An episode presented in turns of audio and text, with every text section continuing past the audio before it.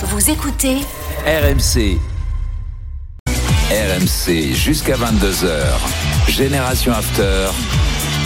Nicolas Jamin. Génération After, merci d'être avec nous, merci d'écouter RMC 20h16. Fred Armel, Paulo Breitner, Julien Laurence et Johan Crochet, les drôles de dames jusqu'à 22h sur RMC. Je vous rappelle qu'à 20h45, vous pouvez nous appeler au 3216, poser vos questions euh, aux quatre euh, drôles de dames, mes questions euh, sur la Liga, sur la Serie A, sur la Première Ligue, sur la Bundesliga. Les drôles de dames sont là pour vous répondre, bien sûr, comme tous les lundis soirs. Alors mercredi soir, Juve Paris Saint-Germain. Enjeu pour le PSG, je le rappelle, la première place du groupe. Enjeu pour la Juve, conserver la troisième place pour jouer un barrage d'Europa League. Il ne faut pas en même temps que Haïfa fasse mieux que contre le Benfica. Condition. Euh, je disais tout à l'heure avant la pause, petit rayon de soleil à la Juve. La vieille dame a une jeunesse prometteuse. Beaucoup l'ont appris ce week-end ou depuis quelques semaines. C'est vrai, c'est très récent. Ça s'explique d'une part parce qu'il y a beaucoup de blessés à, à la Juve. On fera la liste des blessés pour le match de mercredi. Tu veux dire que c'est un choix contraint forcé d'Allegri en fait? Donc c'est pas un choix. D'accord. c'est qu'il n'a clairement pas le choix pour le coup. Euh, disons que c'est ça où tu déclares forfait. Donc euh, il préfère choisir encore les jeunes. Euh, on sait que c'est pas quelqu'un qui, qui aime travailler avec les jeunes parce que ça nécessite beaucoup de travail et comme il le dit lui-même, il n'aime pas bosser. Il, il, aime pas les entraînements, donc euh, forcément. Euh, mais mais c'est vrai que alors pour revenir au match de, de, de ce week-end, c'était donc à Lecce qui est quand même pas qui est très en difficulté cette saison, qui est un club promu. Euh, c'est Fagioli qui a marqué le but vainqueur d'un superbe frappe enroulée. 21 ans. Sur une passe de Dirling Junior qui s'était déjà fait remarquer à Benfica. 19 ans. Ce qui avait permis non pas de, de faire face à une lourde, lourde défaite à Benfica, mais une petite défaite alors que l'écart entre les deux équipes était monstrueux. Mais en fait, j'ai juste fait un rappel à la mémoire des auditeurs. Euh, ça remonte à pas si longtemps que ça. Malheureusement, c'est un épisode un peu douloureux. C'est l'élimination de l'Italie contre la Macédoine du Nord pour la Coupe du Monde. Et on avait beaucoup parlé dans les jours suivants à l'after des raisons qui expliquaient l'échec de l'Italie, etc. Et un des échecs, c'est l'Italie ne fait pas assez confiance à ses jeunes. Et j'avais pris trois exemples. Le premier, c'est Casadei, qui est maintenant chez Julien de l'Inter, qui a été transféré quand même pour 15 millions d'euros à Chelsea alors qu'il n'avait pas joué un seul match en professionnel avec euh, avec l'Inter. Le deuxième c'est Zalewski à la Roma qui a fini la saison en boulet de canon et qui a été un des meilleurs joueurs de la Roma sur la fin de la saison et qui a gagné la Conference League d'ailleurs. Et le troisième joueur c'était Fagioli. Pourquoi la Juve n'avait pas décidé de faire euh, confiance à Fagioli dès la saison dernière puisqu'on sait que de toute manière euh, Fagioli est un joueur très très talentueux on le sait, il n'y a pas de problème. Il est marqué depuis des années, on le sait depuis son adolescence. C'est un jeune joueur, c'est un milieu de terrain qui, j'ai vu assez peu de milieu de terrain. Alors, en équipe de jeunes et après en série B, être capable d'être 6, 8, 10. Voilà, c'est ce type de joueur-là, euh, très à l'aise techniquement, qui peut être aussi bien dans, les phases de possession que dans la verticalité, qui est capable de se projeter avec sans ballon. Joueur très intéressant, et c'est lui qui marque. Et euh, il faut bien comprendre qu'à la Juve, le projet il y a quelques années, c'était de rajeunir l'effectif. Le problème, c'est qu'il y a eu des échecs. Et quand Allegri est arrivé, lui, il a dit, bah, moi, les jeunes, euh, bah, non. Donc, vous allez me recruter euh, Pogba, Di Maria, Milik, voilà, des bons trentenaires Paredes, euh, bien, bien marqués, voilà, ou Paredes, un peu plus jeune. Euh, tout ce, ce type de joueurs-là. D'ailleurs, entre parenthèses, quand on fait le bilan aujourd'hui, combien de matchs a joué Paul Pogba? Zéro. Zéro. Combien de matchs a joué Di Maria? Très peu, j'ai pas le chiffre en tête, mais on 4 doit ou être 5, 6. 5, 6, Ouais. pas plus. Milik qui est arrivé un peu plus tard, il en a joué un petit peu plus, mais euh, mais voilà. Euh, et donc la, la Juve avait ce projet-là. Ils ont décidé de faire machine arrière parce que l'urgence du résultat voulait que il fallait des vieux parce que euh, bizarrement dans la tête de certains, les jeunes peuvent pas avoir de résultat.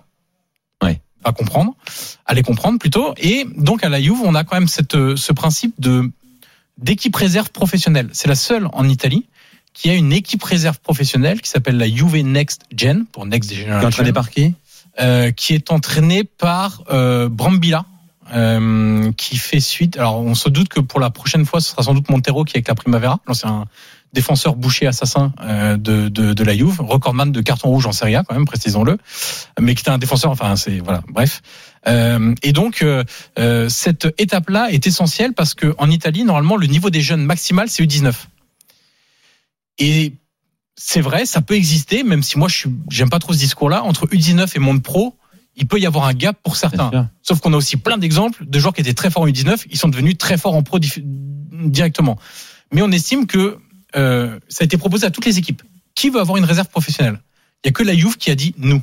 parce que ça coûte de l'argent, évidemment. Et donc en Italie, on n'a pas trop d'argent. Et puis comme on n'aime pas faire confiance aux jeunes, et bon, on a dit non. C'est fou ça. Euh, et donc il joue à, à l'échelon numéro 3, donc la troisième division, la Lega Pro, équivalent national chez nous. Euh, et ils peuvent jouer euh, contre des professionnels, contre des mecs de 35 ans, 31 ans, 28 ans, 27 ans, peu importe, des, des, des vrais joueurs formés, finis, etc. Et donc le niveau de compétitivité est déjà plus haut. Et ensuite, Hmm. le niveau physique d'intensité est aussi plus haut que dans les matchs de jeunes. Parce que moi, je regarde Ah, les matchs sûr, de jeunes, ah, j'adore ça. Mais on peut pas comparer avec euh, en termes de rythme et d'intensité avec ce qui se passe euh, au niveau professionnel. Et donc la Juve réussit à former des joueurs comme ça. Le problème, c'est il faut avoir aussi l'entraîneur qui va décider à un moment donné de se Eh dire oui. ok, on va peut-être pas lui faire faire 5 ans avec les jeunes, avec cette euh, deuxième équipe, j'exagère, hein, mais pas faire 2 ans avec cette équipe réserve. Ensuite, l'envoyer en série B en prêt, puis une deuxième année en série B en prêt, et en fait, c'est à 25 ans que tu as ta chance à la Juve.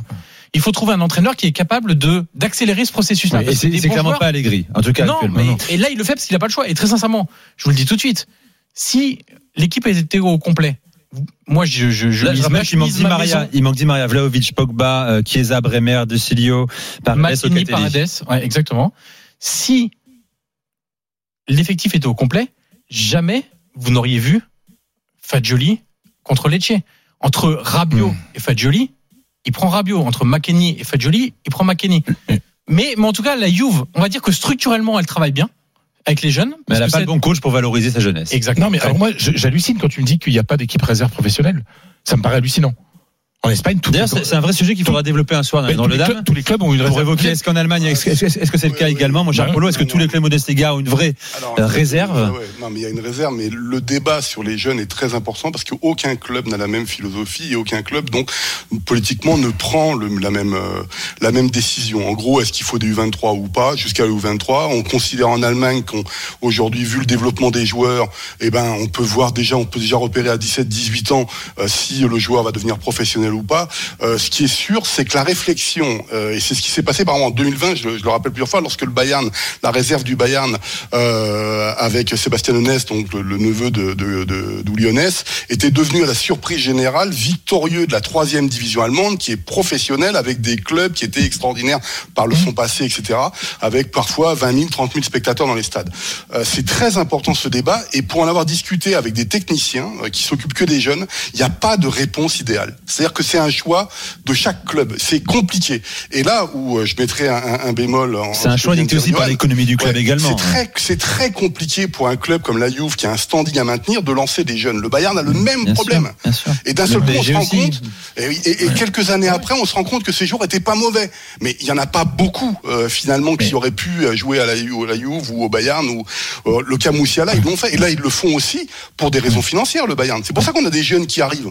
Euh, c'est que comme par hasard, on n'a plus d'argent pour aller chercher des mecs 10 millions, 15 millions. Donc hop, on favorise les jeunes qui viennent. Mais c'est très compliqué pour les clubs qui ont un très grand standing de dire on va faire une politique avec des jeunes de chez nous, sauf évidemment quand c'est des stars et on les voit arriver de loin, quand c'est le, le cas de Messi par exemple à Barcelone ou des choses Ouais. comme ça. Mais c'est très Ouais, très mais, mais de mais place. s'il était en Segunda B, il était avec euh, avec la réserve du, du Barça. euh, euh, Raoul, euh, il est il est passé par le Castilla, il est pas resté longtemps. mais Enfin, il y a plein de joueurs qui sont passés par le Castilla, etc.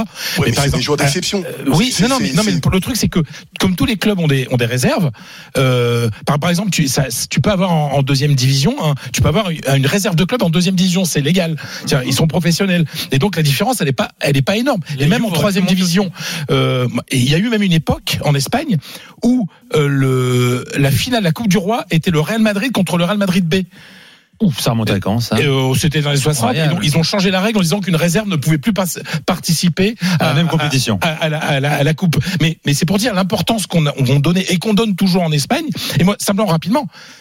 L'Italie qui n'est pas en finale de la Coupe du Monde, enfin qui n'est pas en phase finale de la Coupe du Monde, etc. Est-ce qu'on ne doit pas rechercher le fait qu'il y a moins d'émergence de joueurs italiens, etc. Parce que parce qu'il n'y a pas de vraie compétition pour les pour les pour C'est les ce que pour les fait- équipes B? c'est ce que fait Mancini. euh, Tu t'en parles souvent Ah, d'ailleurs. bien sûr. Le fait Lui, depuis des années. Son lui a le courage d'appeler des joueurs qui n'ont jamais joué en professionnel, par exemple. Bah oui. Zaniolo, Zaniolo a été appelé avant de Ouais. jouer professionnellement avec la Roma. Par Roberto Mancini. Alors qu'il aurait peut-être plus de choix si, les, si tous les clubs italiens Bien avaient de sûr, vraies c'est réserves un énorme- où il y avait un euh, et mis dans un championnat où il y a de la compétitivité. Bien sûr. Parce que tu sais, pour les, pour petits, les bourgeois pas. du Real, parce que euh, le- ceux qui sont Castilla, ils, sont- ils sont Castilla, c'est la réserve du c'est la Real. réserve du Real. pas. Ils sont recrutés un peu partout, etc. Ceux du Barça, c'est pareil, ils ont toujours les meilleurs joueurs, ils gagnent tout le temps.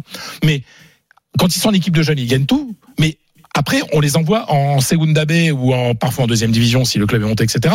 Et là, tu tapes des clubs basques euh, avec Bien des mecs, avec des défenseurs de bien sûr. 40 ans, euh, tu vois, des Eibar de l'époque, etc.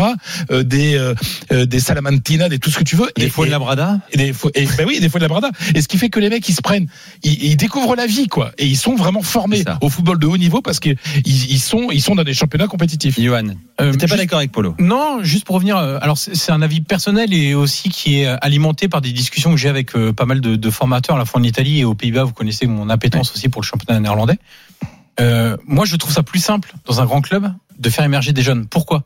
Parce qu'ils seront mieux encadrés sur le terrain et parce qu'ils auront des repères beaucoup plus faciles sur le terrain avec des grands joueurs. C'est Bah, plus facile sûr. de jouer avec des grands joueurs que de jouer dans une Et équipe moyenne et de et de s'entraîner. avec des grands Ouais. joueurs.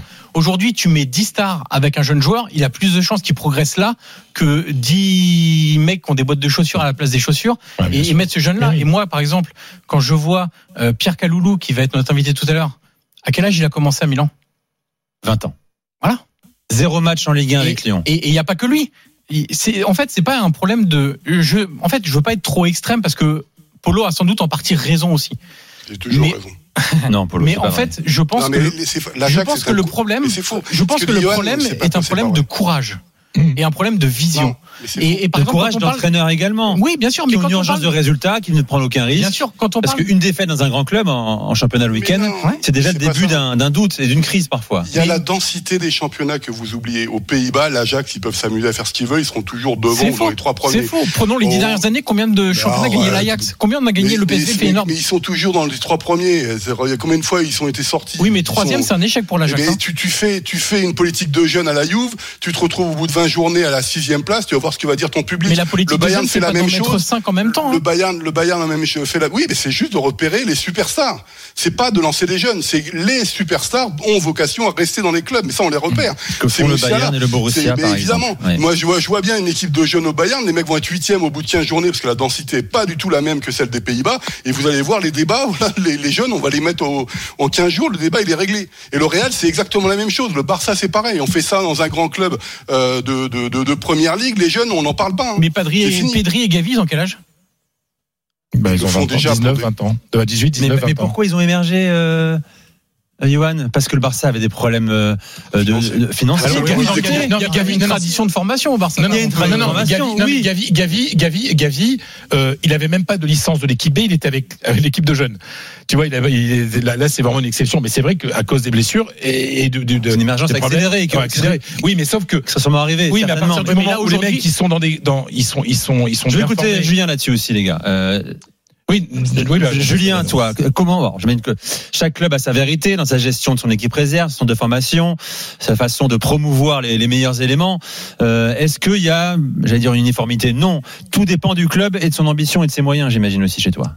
Ouais, du contexte aussi, parce que ju- ju- juste euh, par rapport à ce qu'on disait pour Gavi et Pedri, Chelsea à un moment était forcé de jouer, de faire jouer ses jeunes joueurs, donc euh, Mason Mount par exemple ou Tomori qui est aujourd'hui à, à- au Milan ou, ou Abraham qui est aujourd'hui à la Roma, parce qu'ils étaient, ils avaient été bien sûr suspendus de, de tout recrutement, rappelez-vous, Mhm. et donc ils étaient incapables de recruter des joueurs, donc forcément ils s'étaient tournés sous Frank Lampard vers le centre de formation qui est excellent. Mais à un moment, quand tu es Chelsea, euh, tu dois, voilà, t'as as aussi euh, cette culture entre guillemets de ce que disait un petit peu Polo tout à l'heure, des, des super joueurs, des superstars, de ce genre de joueurs-là, c'est ton standing aussi, et donc il y a moins de place forcément pour tes joueurs du centre de formation, même si ils peuvent être très prometteurs chez les U19 ou euh, en réserve, etc., etc. Les Anglais, juste pour finir de mon côté, sont un peu jaloux finalement de, de- des structures euh, des, divisions inférieures dans les autres championnats. Parce que Mm. nous en Angleterre, on a quatre, euh, quatre euh, ligues professionnelles, voire même cinq, cinq divisions professionnelles. Et donc les réserves de Chelsea, d'Arsenal, de Manchester United ne jouent pas avec des pros. Ils jouent avec des jeunes, c'est jeunes contre jeunes, moins de 21 ans contre moins de 21 ans.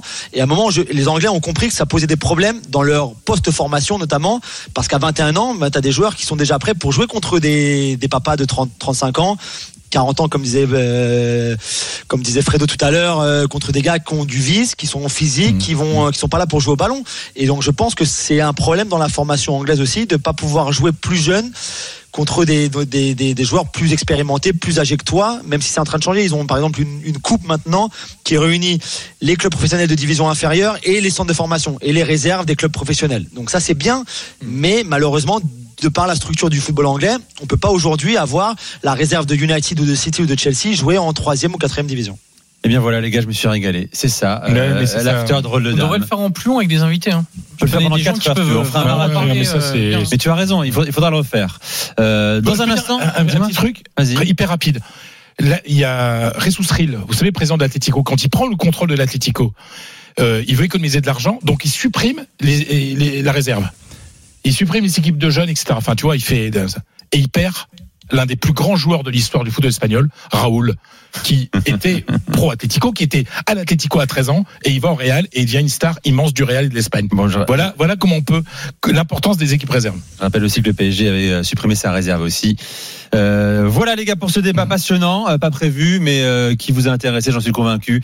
Vous nous appeler au 32 16 également à partir de 20h45, posez vos questions au 4 drôle de dame dans un instant. Le déclassement supposé de la Liga avec Fredo. Et puis chacun a préparé sa minute traditionnelle du lundi soir. Chacun a préparé sa son choix musical aussi. Vous allez voir, c'est très éclectique. Euh, vous allez voir celui de Polo, vous me direz ce que vous en pensez. C'est assez original. Et l'éclectisme, est-ce que t'en faisais quand t'étais jeune? Référence des inconnus. Ouais, d'accord. voilà. Allez, à tout de suite dans Génération After, spécial drôle de dame sur RMC 20h32.